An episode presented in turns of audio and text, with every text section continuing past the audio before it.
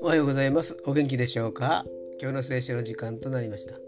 今日の聖書の箇所は旧約聖書ダニエル書実章の19節。ダニエル書実章の19節でございます。お読みいたします。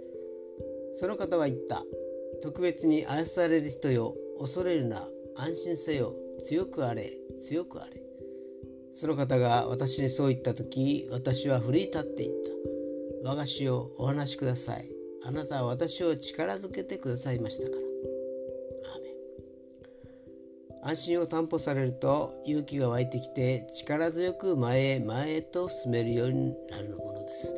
たとえ目の前に困難な道が横たわっていたとしても全能なる神様を信じつつ神様の御言葉を握りしめて奮い立って一歩前へ進むことができるようになるのです。それほどの力を神様は与えてくださるのです。今日も主の御心を信じて歩むことができますように。